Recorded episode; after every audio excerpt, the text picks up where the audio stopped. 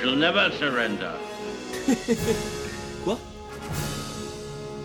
Paris outragé, Paris brisé, Paris martyrisé, mais Paris libéré. Bonjour à tous, euh, chers amis, et bienvenue à notre euh, émission qui, depuis euh, la dernière fois, a bien, elle a trouvé un nom. Donc, euh, je vous souhaite officiellement la bienvenue à Histoire d'Histoire, la seule émission qui vous raconte à travers euh, plusieurs euh, récits des histoires sur l'histoire avec un grand H au fil des années, au fil du temps. Je souhaite donc la bienvenue à mes chroniqueurs. Bonjour à tout le monde. Hello. Salut. Bonjour à tous. Vous allez bien? Très bien. Ça va bien. Au top. Euh, donc, euh, je voulais introduire quelques petites nouveautés par rapport à cette euh, émission. On aura euh, deux chroniques qui vont se baser sur une discussion. Euh, donc, la chronique de Sébastien et de Alexandre, n'est-ce pas? C'est ça. Exactement. Oh, c'était pas mal ça. Quelle Ouais, synchronisation. Est-ce que vous pouvez nous expliquer un peu le concept, peut-être? Euh, alors j'expliquerai, j'introduirai le concept avant de commencer la discussion, si tu me permets. Juste là, je vais vous donner un petit indice sur le, le sujet duquel on va discuter plus tard. Je vais vous donner Manchester, Ian Curtis, un fêtard roulé en boule dans son vomi et l'année 85. Waouh Merci beaucoup. Et dis donc. Combien d'indices Retenez bien les indices, chers amis, parce qu'ils vont vous permettre de reconnaître l'année qui est la protagoniste de l'émission euh, de aujourd'hui. Et bien, en plus de Sébastien, de Alexandre, nous avons également Célène. Bonjour. Bonjour Célène. De quoi va parler ta chronique De psychologie. Eh bien, on a hâte de connaître un peu euh, quelques théories par rapport à ce domaine euh, très intéressant. Et euh, Baptiste, Oui, bonjour. Bah écoutez, euh, moi je vous parlerai de, de voyage. hein. Comme la dernière fois, je, je vous raconterai une histoire dont les refrains vous feront à coup sûr avoir des étoiles plein les yeux. Je place quand même euh, un petit big up à, à Sébastien qui gère la technique pour la première fois euh, aujourd'hui. C'est pas, pas facile euh, la première fois, donc bravo à lui, il doit, il doit gérer plusieurs choses en même temps. Et puis être bravo à toi Donatella qui a pris les rênes de l'émission. Moi ça me fait plaisir de vous voir commencer à voler vos propres ailes. Merci Baptiste, on apprécie aussi. Merci beaucoup. On a un très bon euh, coach pour nous aider dans cette mission. Et euh, enfin, nous avons également Raphaël qui va nous faire euh, une petite chronique sur le sport, n'est-ce pas? Salut à tous, ouais, bah, oui, comme d'habitude, hein, le sport, le domaine, mon domaine de prédilection. Et euh, voilà, sur un joueur en- qui m'a particulièrement marqué euh, ces dernières années. Merci beaucoup. Donc, euh, euh, je voulais juste recueillir un peu vos indices avant de lancer l'émission. Donc, est-ce que Célène, tu peux nous donner ton indice à toi? Oui, c'est marketing. Marketing. Alexandre, Euh, moi, je vais vous donner trois lettres. C'est M, le T et le V. Raphaël, Alors moi, je vais vous donner le drame du Heisel et Martigues. Mhm. Sébastien, Manchester, Ian Curtis et un fêtard dans son vomi. Et euh, Baptiste. Eh bien, je vous le disais à l'instant, le voyage, évidemment. Le voyage lointain. Eh bien, quant à moi, ma chronique, ce sera sur la littérature et le cinéma. Et mes deux indices, c'est voiture et chapeau. Donc, euh, restez bien à l'écoute, chers amis. Les indices sont marketing, chapeau, voyage, Manchester, voiture, Martigues, MTV. Avez-vous deviné l'année en question? Préparez-vous.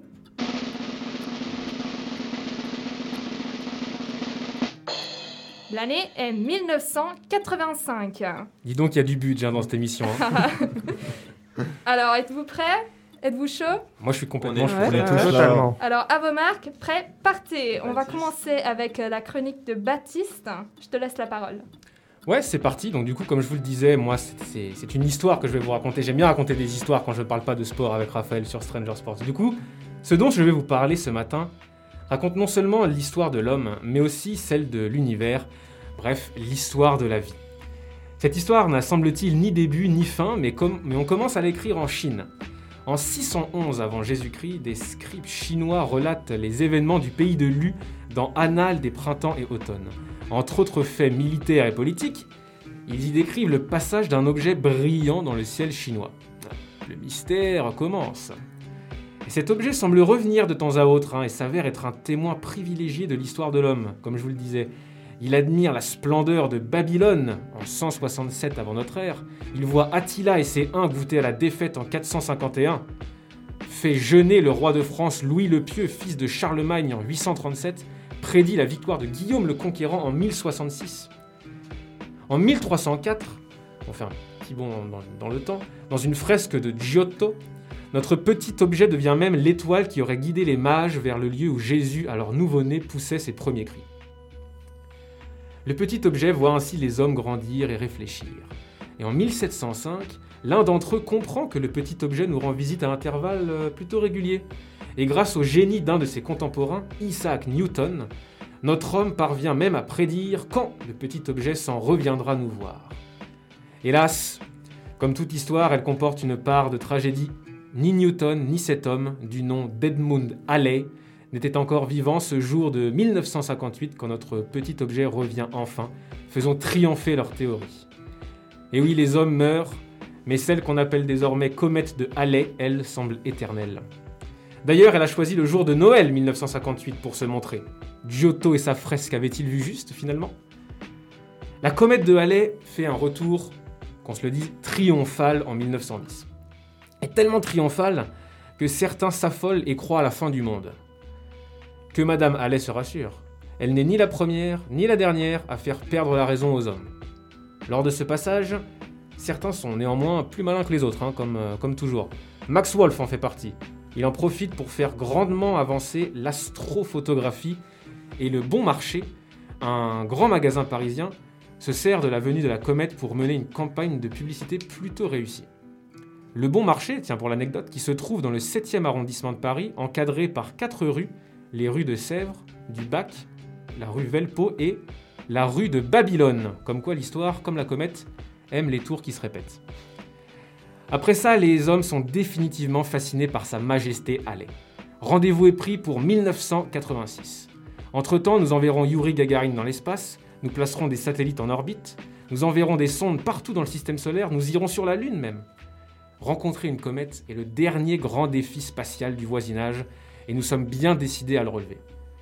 Une mission se met sur pied. Elle verra collaborer les Américains, les Européens, les Japonais et les Soviétiques malgré ces temps troublés. Comme si après la course à la Lune, la comète de Halley avait décidé de nous unir. Et ce sera un succès. Aux côtés de deux sœurs russes et de deux sœurs japonaises, la première sonde européenne de l'histoire s'élancera à la rencontre d'un des témoins les plus privilégiés de notre évolution. C'est ainsi que, le 2 juillet 1985, par le décollage du lanceur Ariane 1, le dernier chapitre de cette monumentale fresque commence à s'écrire. À bord de la fusée commence le voyage de la courageuse sonde européenne du nom de Giotto. Merci à tous. Eh bien, merci Baptiste pour euh, cette très belle histoire sur la comète de, de Halley. Et euh, on va vous laisser avec euh, donc, euh, la musique de Shooting Star. Évidemment, étoile filante, Et bien sûr, bonne écoute. tout de suite.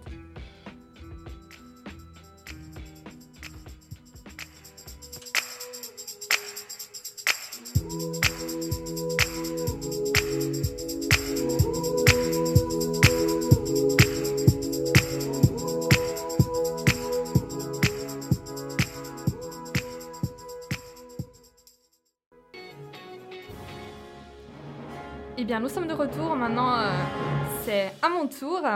Je vais vous parler de mon premier indice qui est voiture. Eh bien, en 1985 sort un film, Retour vers le futur, Back to the Future, dirigé par Robert euh, Zemeckis. Et on peut vraiment dire que la voiture est un peu la protagoniste de ce film et de cette série. Euh, c'est vraiment une trilogie. Il y aura un deuxième film en 89 et un troisième en 90 ou en 90 si vous êtes euh, suisse. Donc la voiture elle-même, je disais, elle a été construite par euh, un des protagonistes du film, le docteur scientifique et inventeur Emmett Brown, qui est, est interprété dans le film par Christopher Lloyd, et qui donc modifie une voiture de la marque DeLorean DMC-12 pour qu'elle soit capable de voyager dans le temps. Et elle peut le faire grâce à un élément qui s'appelle le plutonium. Donc pour voyager, comment faire? Rien de plus simple, il vous suffit de rentrer dans la voiture, de vous installer et de insérer la date à laquelle vous souhaitez aller dans le futur ou dans le passé sur une sorte de compteur et ensuite de amener la voiture à une vitesse de 88 000 par heure. D'ailleurs, vous entendez la bande sonore du film derrière moi. Donc, de quoi parle ce premier film? Il y a 30 années euh, après 30 années de recherche, pardon, le docteur Emmett Brown a finalement réussi à mettre en place euh, sa voiture et il veut la tester pour la première fois. Donc il appelle son ami, le jeune Marty McFly, pour euh, l'essayer, la tester le jour J. Mais le problème, c'est que ben, en ce jour-là, euh, il y a un troisième invité qui n'était pas prévu, c'est-à-dire un groupe de terroristes qui se pointent au rendez-vous et qui tuent le docteur Emmett Brown parce qu'il leur avait volé le précieux plutonium. Marty n'a même pas le temps de comprendre euh, ce qui se passe. Il se retrouve euh, à l'intérieur de la voiture, il la met en marche et paf, il se retrouve tout d'un coup en 1955, 30 années en arrière dans le passé. 1955, c'est-à-dire quand le docteur Brown avait eu pour la première fois l'intuition sur comment construire la voiture à voyager le temps. Marty McFly est donc euh, ben, dans une situation pas très agréable. Il se retrouve piégé dans le passé. Il est incapable de faire démarrer la voiture. Et surtout, il est complètement inexpérimenté sur comment marchent les voyages dans le temps, si bien qu'il commet une grosse erreur, c'est-à-dire qu'il interfère avec les événements de son propre passé, en empêchant la rencontre entre ses propres parents parents qui étaient des adolescents justement en 1955, qui étaient censés se rencontrer, tomber amoureux, se fiancer, se marier, et ensuite bien sûr donner naissance à Marty McFly. Et donc vous comprenez bien que si les parents ne se rencontrent pas, l'existence même de Marty McFly est en danger. Et donc il doit à tout prix en mettre en place les événements de son propre passé. En même temps, il doit également essayer de remettre en marche la voiture et pour cela, il demande l'aide du docteur Emmett Brown de 1955, donc de 30 années plus jeune, qui va l'aider à développer une solution et à retourner, à revenir vers le futur en 1985. Je trouve que l'histoire de ce film est vraiment divertissante, mais en général celle de toute la série. L'histoire elle est pleine de rebondissements, les personnages ils sont extrêmement sympathiques, c'est vraiment le moteur qui fait avancer l'histoire, avec celui de la DeLorean bien sûr, introduisant des imprévus et des situations euh, inattendues. Ils introduisent aussi une très bonne dose d'humour qui rend euh, vraiment la vision très divertissante. Et puis, personnellement, moi, je suis fascinée par les histoires qui se basent sur les voyages euh, dans le temps. Donc, je pense que vous allez passer une très belle soirée si vous euh, regardez ce film. Donc je vous souhaite euh, vraiment un très beau retour dans le futur. Et d'ailleurs, le deuxième film, il est situé, enfin, il prend place en 2015. Donc c'est intéressant de voir quelle idée euh, on avait dans le passé par rapport à 2015. Mais je vais passer du coup à mon deuxième indice, un chapeau. Parce qu'en 1985, pendant que les voitures voyager dans le temps débarquaient sur les écrans du cinéma, un neurologue américain appelé Oliver Sacks, qui nous a malheureusement quittés en 2015, publié un livre qui s'intitule The Man Who Mistook His Wife for a Hat, l'homme qui prenait sa femme pour un chapeau. Un titre un peu curieux.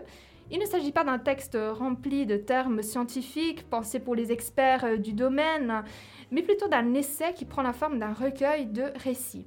En effet, dans ce livre, Oliver Sacks raconte au lecteur une série de rencontres qu'il a eues avec quelques-uns de ses patients affectés par des troubles neurologiques divers. Mais pourquoi le récit? Sachs dit que dans le cas de troubles neurologiques, connaître la pathologie n'est pas suffisant pour guérir la personne, parce que la maladie frappe le cerveau et donc elle est très liée à l'identité même de la personne. Ainsi, pour guérir le patient, il est absolument nécessaire de connaître son histoire, sa personnalité, son environnement, sa famille, son parcours. Il faut être capable d'instaurer un véritable rapport humain avec la personne et pas de la considérer un cas parmi d'autres. Hein. La technique du récit permet donc à Sachs de raconter la personne du patient et d'expliquer au lecteur la pathologie et le trouble dont il souffre. Dans l'introduction traduite par Edith de la Héronnière, Oliver Sacks dit mon travail, ma vie se passe entièrement avec les malades, mais les malades et leurs maladies me conduisent à des pensées que je n'aurais probablement pas sans eux. Sans arrêt, mes patients m'amènent à me poser des questions, et sans arrêt, mes questions me ramènent à mes patients. Aussi, dans les histoires et les études qui suivent, le va-et-vient entre les uns et les autres est-il constant? Je vous conseille ce livre parce que vraiment Oliver Sacks part euh, de ses rencontres pour effectuer des réflexions philosophiques même très profondes, pour mettre en lien vraiment l'expérience qu'il a avec ses patients, avec sa propre vie personnelle. Je vous conseille ce livre également pour son style narratif. Il est très accessible. Bien sûr, il y aura des termes scientifiques du le domaine, mais c'est vraiment un, très beau livre. C'est vraiment un recueil de récits. Et puis surtout, il vous permettra un peu de vous familiariser avec euh, le domaine et peut-être de connaître des troubles ou des pathologies que vous ne connaissez pas. Moi-même, j'ai appris l'existence de la syndrome de Tourette, par exemple. Donc, euh, je vous conseille vraiment de lire euh, ce livre. Et je vous laisse avec la musique de euh, Johnny B. Good de Chuck Berry qui fait une petite apparition dans le premier film de Retour vers le futur. Bonne écoute.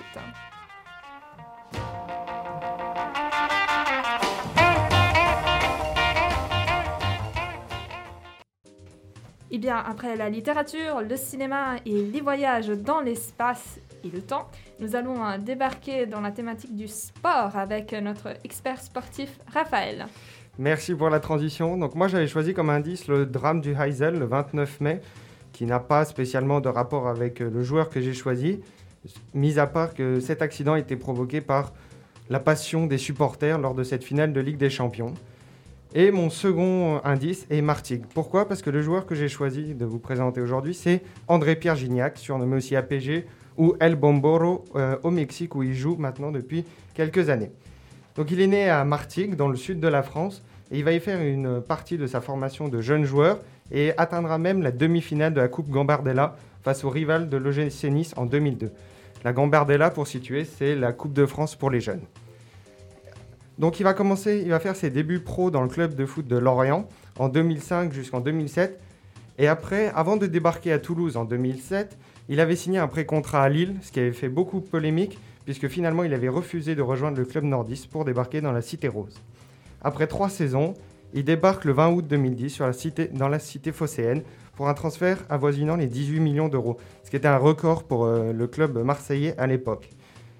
Il va marquer son premier but face euh, à un des plus grands rivaux de l'OM, euh, l'AS Saint-Etienne. Il aurait pu marquer euh, quelques semaines avant en Ligue des Champions contre Moscou, si seulement la barre transversale avait été un peu plus haute. Il va faire un bon début de saison, hein, une bonne arrivée dans le club, mais ensuite va se passer plusieurs événements qui vont faire qu'il va complètement rater sa, la fin de première saison et la deuxième saison aussi. Donc il y a une grosse blessure début 2011 et après une mauvaise relation avec l'autre Dédé du club, comme on l'y surnommait, donc c'était Didier Deschamps. Didier Deschamps qui démissionnera du club euh, de, sa, de, sa, pardon, de son poste d'entraîneur euh, à la fin de la saison 2011-2012 pour, rejoindre l'équipe de France. Et on lui connaît le succès qu'il a eu après. Et donc tout ça va attirer les foudres et les grondements du vélodrome et euh, il va se faire moquer un peu partout en France. Et on se... pour les amateurs de foot, je pense que Baptiste s'en souvient, un soir de Classico, les supporters parisiens se mettaient à chanter un Big Mac pour Gignac pour se moquer de son poids. Et donc, euh, on s'est dit, bah voilà, Gignac, c'est un flop, comme on l'appelle. Et finalement, non, il, avait un, sacré caractère. Il était surnommé le gitan par rapport à ses origines par ses coéquipiers. Et son caractère l'a boosté. Il va faire une saison 2012-2013 excellente en finissant euh, deuxième du championnat. Et lors de la saison 2013-2014, il va atteindre son record, ce qui est 22 buts en une saison ce qui a été exceptionnel avec une saison, on s'en souvient, remarquable sous les ordres de Deli En 2014-2015, qui sera sa cinquième et dernière saison sous le maillot olympien, il va tout cartonner et tout ça grâce à notre idole à Marseille, Marcelo Bielsa, El Loco comme on le surnommait. Les deux étaient comme père et fils ou comme le Ricard et les glaçons dans le sud. Pourquoi les glaçons? Parce que Bielsa était toujours assis sur une glacière et euh, André-Pierre Gignac l'a beaucoup charrié sur le fait que bah, Bielsa était toujours assis sur une glacière, même pendant les matchs. Donc il y avait une relation vraiment fusionnelle, et ce qui a fait que le dernier match de la saison, il y a eu des adieux très émouvants euh, au stade Vélodrome face, euh, face à Bastia lors de la 38e journée. Puis on avait eu ce jour-là aussi des départs de nombreux cadres, dont André Ayou et Dimitri Payet. Et donc là, 2015, on est à un an de l'Euro qui se déroulait en France. Et là, on s'est dit, bah, André-Pierre Gignac, euh, voilà, qui est, toujours euh, sélectionné en équipe de France. petite parenthèse, il va jouer 36 matchs avec l'équipe de France et va, va marquer seulement 7 buts, 7 buts. Mais bon, on aurait préféré qu'il en marque un. C'était en juillet 2016. oh, celui-là. Tu vois ce que je veux dire, Baptiste Oh, hein celui, il me hante. Il me hante. On joue la 88e minute et Gignac euh, met dans le vent le défenseur Pépé, se retrouve face à face avec Rui Patricio et trouve le montant. Bref, ça c'était la petite parenthèse équipe de France. Donc là, on s'est dit, bah, Gignac, il va rester en, Europe. Il avait des offres de Galatasaray et du club de Baptiste, donc l'Olympique lyonnais. Il y avait aussi une offre de ce club-là. Mais Gignac euh, n'a pas voulu aller à Lyon. Il a dit qu'il jouerait que pour Marseille. Et contre toute attente, on le retrouve quelques mois après, sous, sous des couleurs vraiment très inattendues. Il s'envole pour le Mexique, direction les Tigres de Monterrey. Et là, parce que c'est un club extrêmement passionné qui, Hein, le club mexicain, si un jour vous avez l'occasion d'aller en Amérique latine et notamment au Mexique, je vous conseille vraiment d'aller dans ce stade. Et puis dans la ville, C'est une ambiance exceptionnelle. Les soirs de match, c'est vraiment quelque chose d'exceptionnel. Et on a une belle vue depuis le, depuis le stade sur les montagnes de Monterrey. Voilà, c'est une ville qui, qui pue le foot. C'est aussi pour ça qu'il est allé là-bas. Et s'il y a des passionnés de sport et de championnat euh, de football euh, en Amérique latine, je vous conseille de regarder le reportage intérieur sport sur André-Pierre Gignac. Et puis ce reportage est vraiment très bien fait. Et donc là, il va enchaîner les excellentes prestations et devient même le meilleur buteur de l'histoire du club avec plus de 109 réalisations. Et donc, petite anecdote pour finir ma chronique, l'idylle entre lui, le peuple mexicain, enfin plus, plus, particulièrement le peuple de Monterrey, elle, est- elle est tellement forte que... euh, oula, j'ai du mal à finir. Euh, El Bomboreo, El Bomboro, euh, André-Pierre Gignac a même adopté la nationalité mexicaine l'année dernière. Et voilà, c'était tout pour ma chronique con- concernant André-Pierre Gignac, Qui était né en 1985. oui, qui était né en 1985 à Martigues. Merci beaucoup pour cette euh, belle chronique. Et du coup, euh, bah, on, on va enchaîner avec euh, une chanson pour vous, La Vida de Soprano.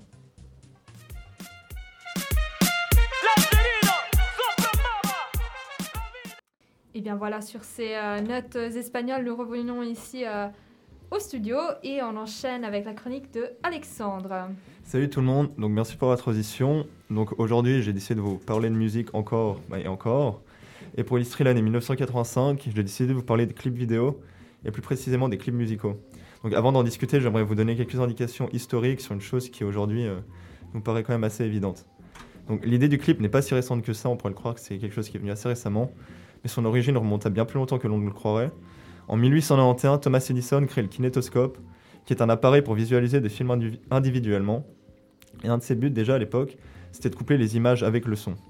Et donc après, il va y avoir toute cette vague du cinéma muet, et pendant toute, toute cette période, on a aussi essayé de synchroniser l'image et le son. Donc cette première partie du XXe siècle, on va vraiment assister à des projets et à des expérimentations qui seront à l'origine du clip musical que l'on connaît aujourd'hui. Et le grand tournant, on va faire un petit bond euh, dans l'histoire, et c'est là que je voulais en venir, c'est la création de la chaîne américaine MTV. Donc c'est les initiales que je vous ai données, je pense que vous l'aurez compris, qui est créée en 1980. Pour rappel, MTV, c'est une chaîne de télé américaine qui était spécialisée dans la diffusion des clips musicaux. C'est cette chaîne qui va populariser aussi euh, le, bah, le clip et qui va faire connaître certains artistes. Et deux artistes en particulier vont révolutionner ce concept. C'est Madonna euh, chez les femmes et Michael Jackson chez les hommes. Et euh, donc Michael Jackson, c'est un des premiers artistes afro-américains à avoir eu cette importance et cette place à, la, à la télé sur les clips. Euh, avant lui, il y avait quand même des, clips euh, d'afro-américains, mais c'est vraiment lui qui va ouvrir cette porte euh, pour, les afro-américains. Et donc cette chaîne va vraiment devenir une réelle institution et va même créer une nouvelle génération qu'on appelle aujourd'hui Génération MTV. Et donc depuis la création d'MTV, il est fréquent que des artistes réalisent des clips pour accompagner et faire une promotion de leurs morceaux. Et c'est ça c'est de ça dont je voulais parler aujourd'hui, la question que je voulais vous poser. Donc quand je vous parle d'MTV, quels clips vous viennent en tête? Et euh, quel artiste Et est-ce que ces clips vous ont fait découvrir des artistes ou vous ont donné envie d'écouter un artiste? Et euh, aussi la question, est-ce que vous pensez que, la, hum, vous pensez que le clip est un, un objet purement commercial ou c'est une œuvre à part dans, dans l'œuvre d'un artiste? Donc je ne sais pas si quelqu'un euh, a une idée en tête sur un artiste ou un clip qui l'a marqué. Bah écoute, je veux, bien me, je veux bien me lancer, Alex. Merci pour cette intro. Moi, perso, tu as parlé de Michael Jackson et je crois que c'est un des artistes qui, personnellement, m'a le plus euh, marqué de par la, la réalisation de ses clips qui sont vraiment des œuvres d'art. Et j'ai un peu l'impression qu'il y a eu un blanc après justement ces années 80-90 où il y a vraiment un travail sur les, les clips. Je pense au, au clip Take On Me de AA aussi. Ouais, qui est Euh, assez révolutionnaire pour son, pour son temps. Ouais, et peut-être que je me trompe, mais pendant les années 2000, j'ai l'impression qu'il y a un peu un blanc et que ça revient en, en 2010, euh, plus ou moins, avec, on va dire, des clips qui étaient devenus vraiment un, un vecteur commercial quoi, pour euh, vendre une Ouais. musique. Bah, je suis d'accord avec toi parce que je trouve qu'à partir des années 2000, c'est devenu vraiment quelque chose de banal et j'ai l'impression qu'on est plus dans la, dans la rengaine, on est toujours dans la, dans la même chose, tandis que vraiment pour les années 80, c'était quelque chose de nouveau. Et on crée quelque chose de, de spécial, par exemple Thriller de Michael Jackson qui est sorti en 82. Donc c'est un clip qui a quand même duré 14 minutes, il y avait toute une mise en scène. Je pense qu'aujourd'hui on connaît tous, euh, tous cette danse. Et euh, c'était quand même, il avait quand même révolutionné le, le mouvement. Mm. Donc je sais pas si quelqu'un un artiste en tête qui, qui l'aime qui bien. Ouais, je sais pas si j'ai un artiste précis en tête, mais c'était vraiment des ambiances, euh, des, ar- des artistes qui venaient vraiment avec leurs pattes et qui, proposaient un vrai court métrage. Après, c'est- moi, c'est, je me rappelle surtout des, des- des clips de certains bands de, de rock, tu vois, dans les années, Ouais. euh, dans les années 90. C'était vraiment quelque chose de, de très particulier. Il y avait une vraie. C'était vraiment l'âge d'or des clips, j'ai envie de dire. Donc, c'était, on s'est là un petit peu de 85, mais c'est vrai que c'est parti un petit peu de, c'est parti un petit peu de là. Mais, euh, mais ouais, je trouve que c'était, c'était plus ouais, artistique à l'époque. Aujourd'hui, euh, il y en a encore hein, qui cultivent ça, mais euh, c'est plus une vitrine pour, pour l'album. quoi. C'est- un, clip qui devient vitrine. Et je trouve que le clip est de moins en moins lié au titre en question. Il est plus lié à l'univers du à l'univers de, de l'artiste. Commercial, ouais. Donc euh, c'est plus euh, Mm. c'est plus une affaire de storytelling aujourd'hui, c'est-à-dire raconter euh, raconter une histoire l'histoire de l'artiste plutôt que l'histoire de la chanson. Ouais. Donc il y a- il y, a une petite transition par rapport à ça. Après c'est pas forcément pour le moins bien, mais Mais ce que je trouve intéressant aussi, c'est la manière dont on consomme la musique qui a, qui a changé aussi. Parce que dans les années 80, euh, quand on faisait un clip, pour aller acheter l'album, il fallait aller physiquement acheter l'album. Tandis qu'aujourd'hui, si on, on voit un clip qui nous parle, on va le cliquer dessus sur Internet. Et forcément, ça va faire du chiffre pour la personne. Donc je trouve qu'on a changé de conception. Avant, on faisait peut-être quelque chose de plus artistique. Et maintenant, on va peut-être plus essayer de créer le buzz. Et donc, euh, ouais. Bon, ouais, c'est parce je- que voilà l'industrie elle a aussi changé. hein. L'industrie a changé entre temps. Je dois déjà vous laisser, mais je vais vous laisser avec un morceau euh, bah, justement qui est sorti en 1985 et qui parle justement de cette génération MTV et bah, l'artiste, enfin le chanteur de Dire Straits, Mark Knopfler, nous donne son avis sur, euh, sur cette génération MTV.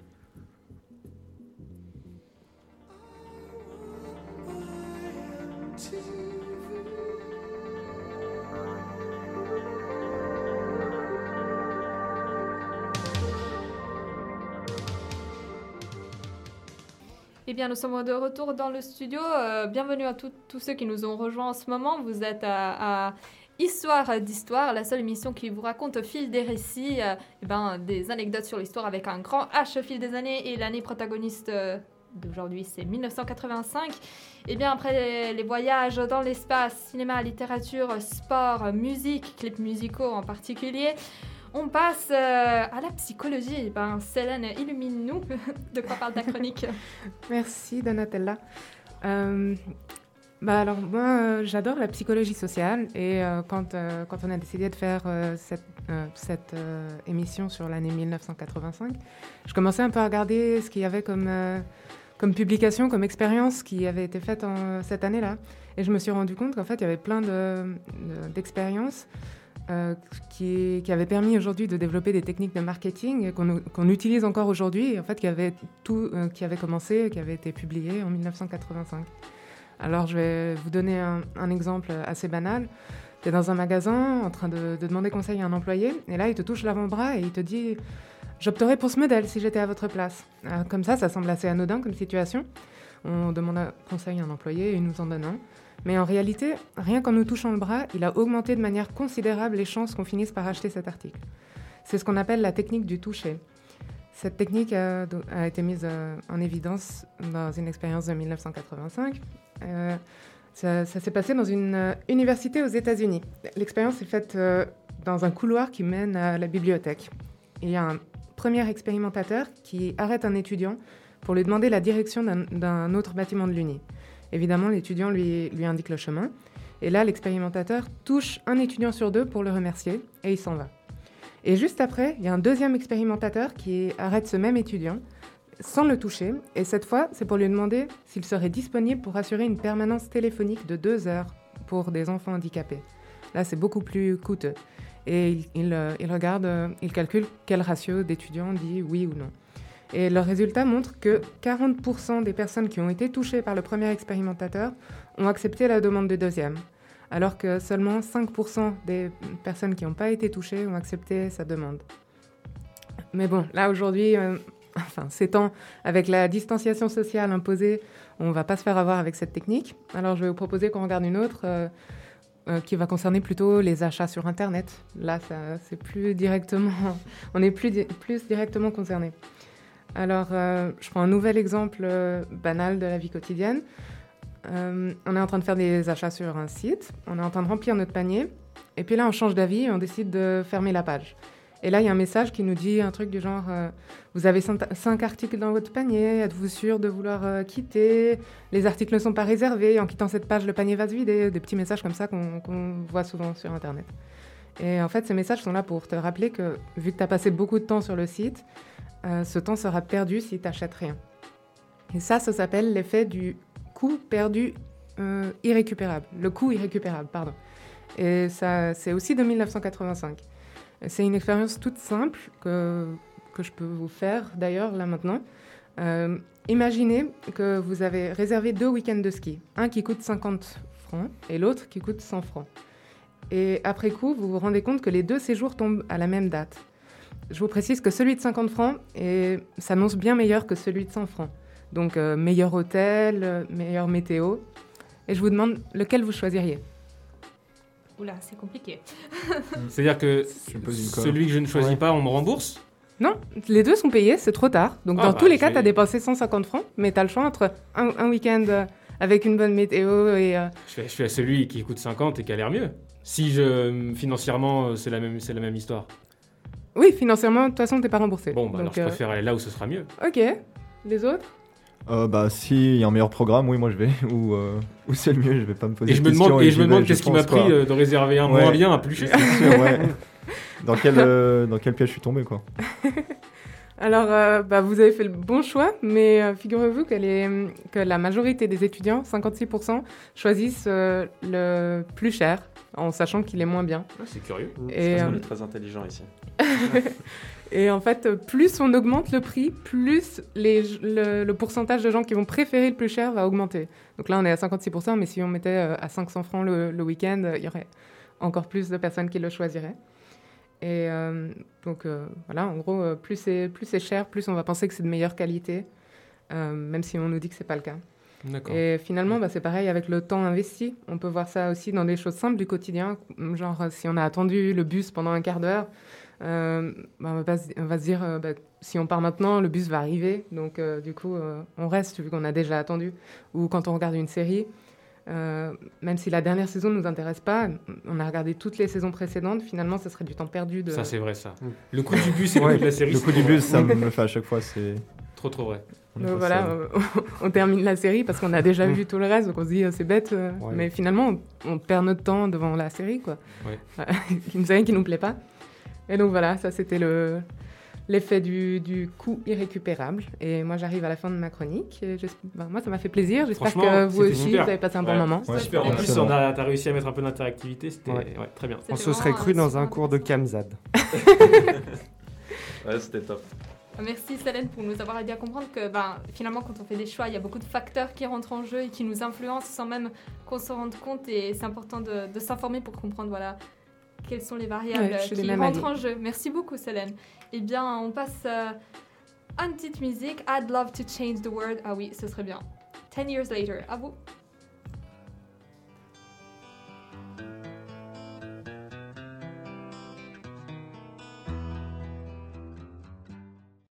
Eh bien, re-bienvenue euh, au studio. D'ailleurs, je m'excuse avec euh, les fans du groupe 10 Years After. Je les ai appelés 10 Years Later. Désolée, c'était l'anglais qui m'avait un peu confondu. Sur ce, bah, on passe à la nouvelle euh, chronique de Sébastien. Je vous rappelle, vous êtes sur l'émission Histoire d'Histoire euh, et l'année euh, d'aujourd'hui, c'est 1985. Sébastien, de quoi tu vas nous parler de 1985 Alors, je vais vous parler, en fait, je vais pas vous parler, on va parler ensemble, on va discuter d'un sujet que j'ai rattaché à cette, année-ci. Ce sera un peu le, le postulat, le, le concept de cette nouvelle discussion qu'on essaiera d'avoir à chaque fois. Euh, c'est de trouver un objet, un, fait de la vie qu'on relie, qu'on projette sur une année. Euh, je vais vous donner euh, après à quoi 85 m'a fait penser.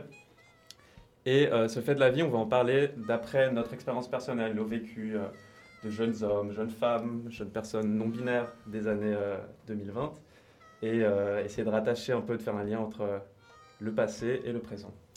Donc cette année 80, je me suis longuement demandé comment j'allais en parler, et euh, force est de constater que cette année en fait euh, 85 qui s'inscrit dans le mouvement global des années 80 euh, me laissait un peu un goût de, fin de fête, d'ambiance euh, fin de soirée, euh, un peu un goût de club froide qui traîne au fond du standard.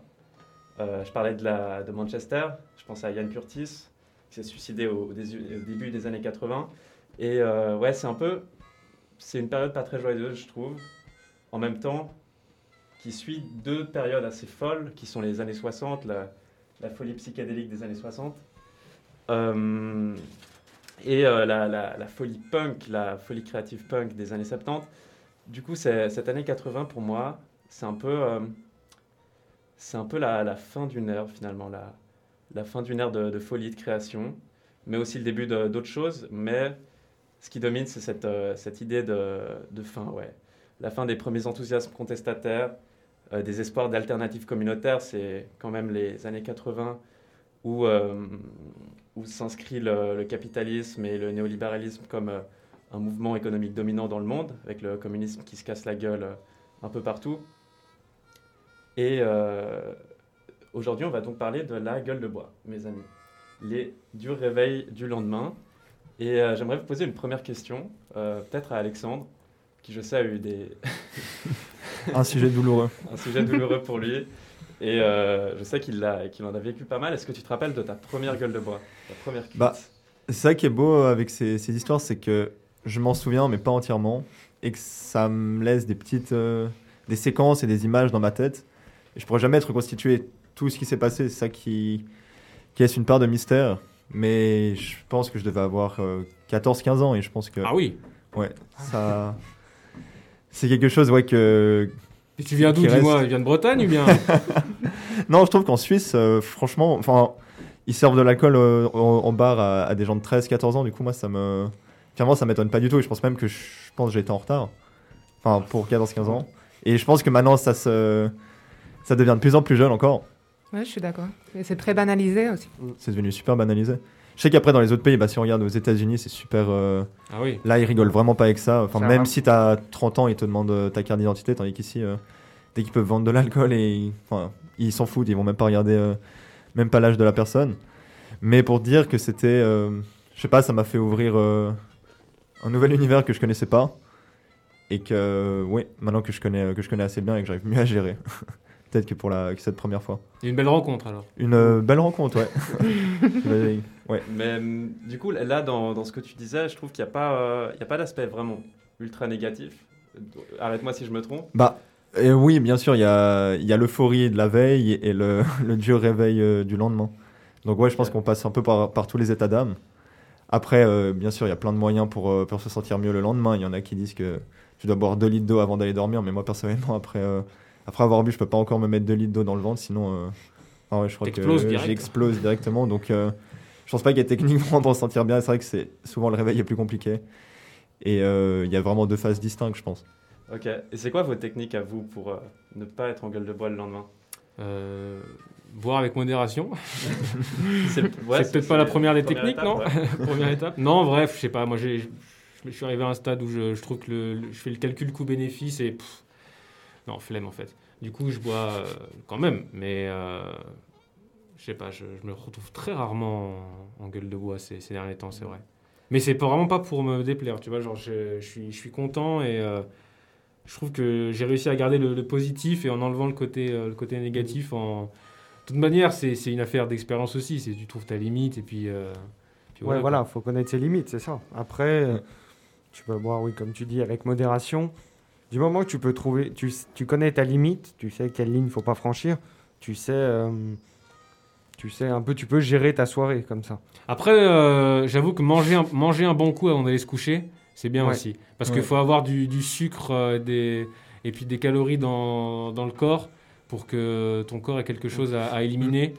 Et, euh, et ça marche bien en général, je trouve. Puis ça. même de manger en même temps. Quand tu manges en, En même même temps temps. que tu bois, Ou avant aussi. c'est ouais, enfin, faut, faut manger, faut pas être le ventre. euh, Ouais. Et écoutez pas ceux qui disent manger c'est tricher, genre. Et d'ailleurs, on le précise pour nos auditeurs et auditrices, l'alcool est une drogue à consommer avec modération. Tout à fait. On ne rappellera Ouais. jamais assez. Merci du rappel, Sébastien. Et euh, moi, j'aimerais vous parler aussi d'une autre forme de gueule de bois. Euh, c'est celle en fait que j'ai mise en lien avec l'année 85. C'est ces gueules de bois qui en fait sont euh, au sens figuré, quoi. Pas, euh, pas gueule de bois d'alcool, gueule de bois de, après une réussite ou après un, un gros échec, ce lendemain. Vous voyez par exemple, euh, euh, je pensais à Iker Casillas qui gagnait la Coupe du Monde, euh, qui était sur le toit du monde, et le lendemain, qu'est-ce qu'il a dû ressentir dans son lit en se levant, tu vois? Et euh, est-ce que une ou un d'entre vous aimerait partager avec nous juste un accomplissement comme ça, un, un truc assez fort qu'elle a vécu ou qu'il a vécu dans sa vie, Et le lendemain, comment vous vous sentez? Vous vous sentez heureux, triste que ce soit terminé Euh, Quelqu'un, les filles, on n'a pas trop entendu? Vous avez pas trop d'idées? Non? J'ai quelque chose. j'ai Moi, j'ai quelque Ouais, chose. si j'ai- vous voulez. J'interviendrai après toi si tu veux. J'ai quelque chose. Je dirais que ça s'étale un peu plus dans le temps, mais euh, j'ai ressenti une très très grosse euh, gueule de bois euh, psychologique, on va dire, en, en rentrant de mon semestre d'échange à Montréal. En fait, où j'ai passé vraiment cinq mois euh, exceptionnels, où j'ai rencontré des gens super, j'ai lié beaucoup d'amitiés, j'ai vraiment euh, eu de- des expériences inoubliables. Et je rentre, et là, euh, bah, bon, déjà, je suis un peu triste. Et en plus, très vite arrive euh, toute l'histoire du Covid, où on finit par devoir rester chez soi, plus voir beaucoup de monde. Et là s'installe une vraie gueule de bois de, de, nostalgie, où je repense à ces moments où, putain, il y a quelques mois, euh, j'étais là-bas, euh, j'ai eu ma meilleure vie, et aujourd'hui, je suis là. Et euh, ça a été compliqué de, de, de, co- de- de cogiter avec tout ça dans la tête euh, pendant le premier confinement, en fait. Donc voilà, c'était ma grosse gueule de bois euh, de l'année 2020. Mhm. Et je suis vraiment désolé, on va déjà devoir se quitter. Ah, Euh, peut-être, peut-être ouais. dis-nous quand même, euh, laisse Ah. Ah ouais, petit ouais. truc quand même. Euh, bah alors moi c'était, euh, je m'en souviens parce qu'on regardait euh, un match avec des amis, c'était euh, un match de foot, c'était Marseille, enfin Salzbourg-Marseille, et euh, il y a eu ce but à la dernière minute où on a explosé, tout ça, on était 10 à la maison, on a explosé tout ça, et le lendemain il y avait cours. Bah, je suis arrivé, j'étais quand même assez fatigué. T'as as le retour sur terre parce que tu dors pas de la nuit. J'étais tellement sous l'euphorie. Puis après, voilà, le lendemain, on est très fatigué parce qu'on se dépense beaucoup. Baptiste euh, peut, peut confirmer quand, Oh là là. quand on gagne. Voilà. Son fauteuil s'en souvient encore, mais pour le derby. hein. Ouais, ouais, ouais, on, Et, on- euh, on parlera de ça une prochaine fois. En tout cas, ça, ça prouve bien que les gueules de bois, c'est pas seulement avec Ouais, l'alcool. c'est hein. pas que avec l'alcool. Il y Exactement. a des réussites, mais aussi les défaites. le- Ouais, et ce que je trouve intéressant dans ce que vous venez de partager avec nous, et d'ailleurs je vous remercie euh, l'un et l'autre, c'est euh, cette idée que finalement la gueule de bois, c'est peut-être une étape euh, au sens propre ou figuré, une étape euh, qu'on ne peut pas éviter. C'est-à-dire, euh, il y a toujours un contre-coup aux meilleures périodes de la vie, et je pense que les, les moments de joie, d'euphorie sont suivis ou sont précédés de moments de tristesse, et c'est un peu heureusement parce que sinon, on- ce serait dur d'en profiter, quoi. Et euh, j'aimerais rester sur cette idée que finalement la gueule de bois, c'est peut-être quelque chose euh, de souhaitable dans certaines situations. Ouais, parce que si ça vient quelque chose, après quelque chose de bien, ça précède aussi quelque chose de bien. On espère que vous n'aurez pas la, la gueule de bois après notre émission, tous, chers auditeurs, et que vous serez plutôt dans un moment d'euphorie, d'avoir envie de partager euh, tout ce qu'on vient de dire. N'est-il pas? J'espère aussi. Donatella Oui, bah, euh, c'est ça. Il faut, je pense que c'est bien. euh, après chaque tempête, il y a toujours euh, le soleil qui émerge euh, des nuages. Donc euh, je pense que, Notre animatrice sait Ouais. comment conclure. C'est un peu ça. C'est un peu niais comme idée, je mais pense que voilà, les ça contrastes, aussi, ça aide un peu euh, à apprécier un peu chaque, euh, un peu chaque moment. Et sur euh, cette euh, image un peu météorologique, météorologique, oh là là ce mot. Météorologique, tu l'avais très bien dit au premier coup. Merci. Bravo. Euh, ben, nous sommes arrivés déjà à la fin de l'émission. Ouh là là. Euh, le moment est arrivé de se dire au revoir. Je remercie vraiment euh, tous nos chroniqueurs ici de vos très belles chroniques super intéressantes et des discussions qui, ont émergé au cours de cette émission d'aujourd'hui. On a essayé de la rendre un peu plus interactive. J'espère que cela vous a plu, que vous avez pu apprendre de nouvelles choses. Donc je vous remercie vraiment beaucoup de votre euh, enthousiasme. Je remercie Sébastien qui aujourd'hui euh, voilà, a un peu géré euh, toute la technique pour la première fois avec les sons, les musiques. Euh, c'est vraiment pas simple de gérer tout ça, surtout la première fois. Donc merci beaucoup, merci beaucoup à toi. Merci Et, à toi d'avoir géré l'animation Merci. avec brio. Merci, ça me fait plaisir. Ouh là là, j'ai réussi ma première fois. Vous avez tous les deux bien géré, bravo à vous. Bravo. Merci. Euh, merci à vous et du coup, euh, je vous dis à la prochaine fois pour une nouvelle année. On vous dira euh, laquelle c'est, mais euh, je vous souhaite euh, un beau retour à Histoire d'Histoire. On vous attend tous pour la prochaine fois. Au Salut. revoir tout le monde. Salut. Ciao. Salut, ciao. ciao.